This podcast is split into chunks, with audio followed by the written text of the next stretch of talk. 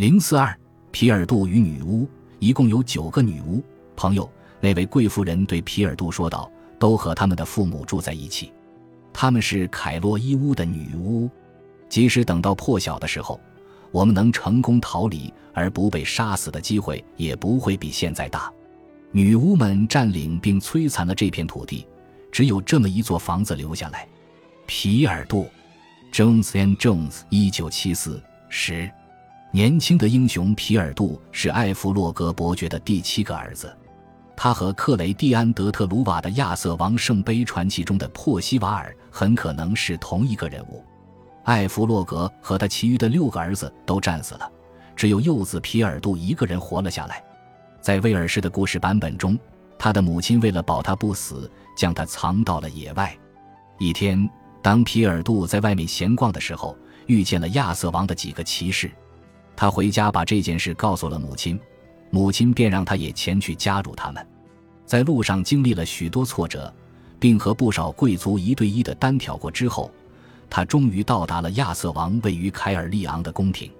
反复出现在皮尔杜故事中的一个主题就是善与恶之间永无休止的争斗，其中恶一方最为生动的化身就是凯洛伊乌的九个女巫。实际上。皮尔杜故事中暗含着的一条意义线索，就是他将不列颠几个不同的地理位置联系在一起：英格兰的北部、西南部和威尔士东南部。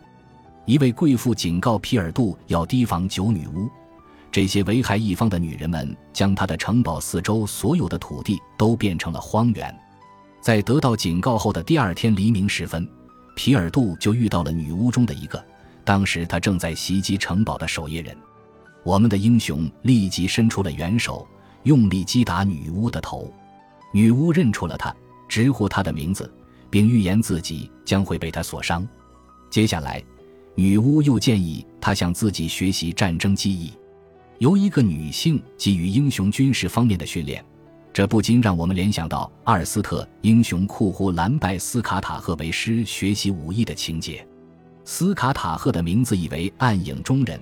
这表明了他的超自然属性，与皮尔杜故事中的女巫一样，斯卡塔赫也能够预知未来。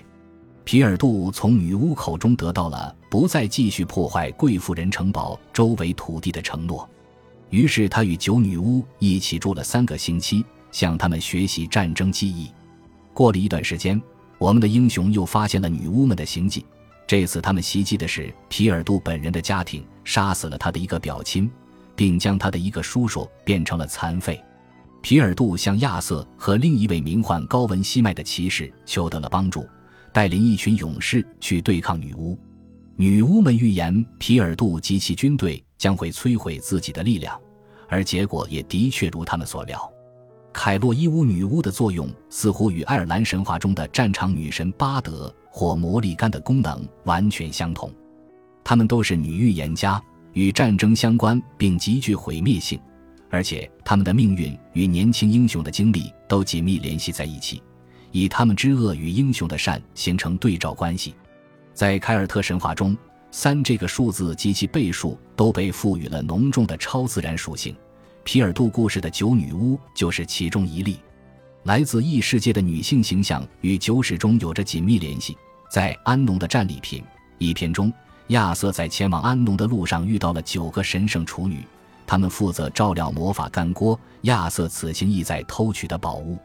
据此，一千多年以前的罗马作家彭波尼斯梅拉也提到过另外九名女祭司，她们住在康沃尔最西边的西利群岛中的一个岛上。这些女祭司供职的地方是一个著名的神谕所，她们自己也具有预言未来、治疗病人。甚至是操控海洋、风向和天气的能力。本集播放完毕，感谢您的收听，喜欢请订阅加关注，主页有更多精彩内容。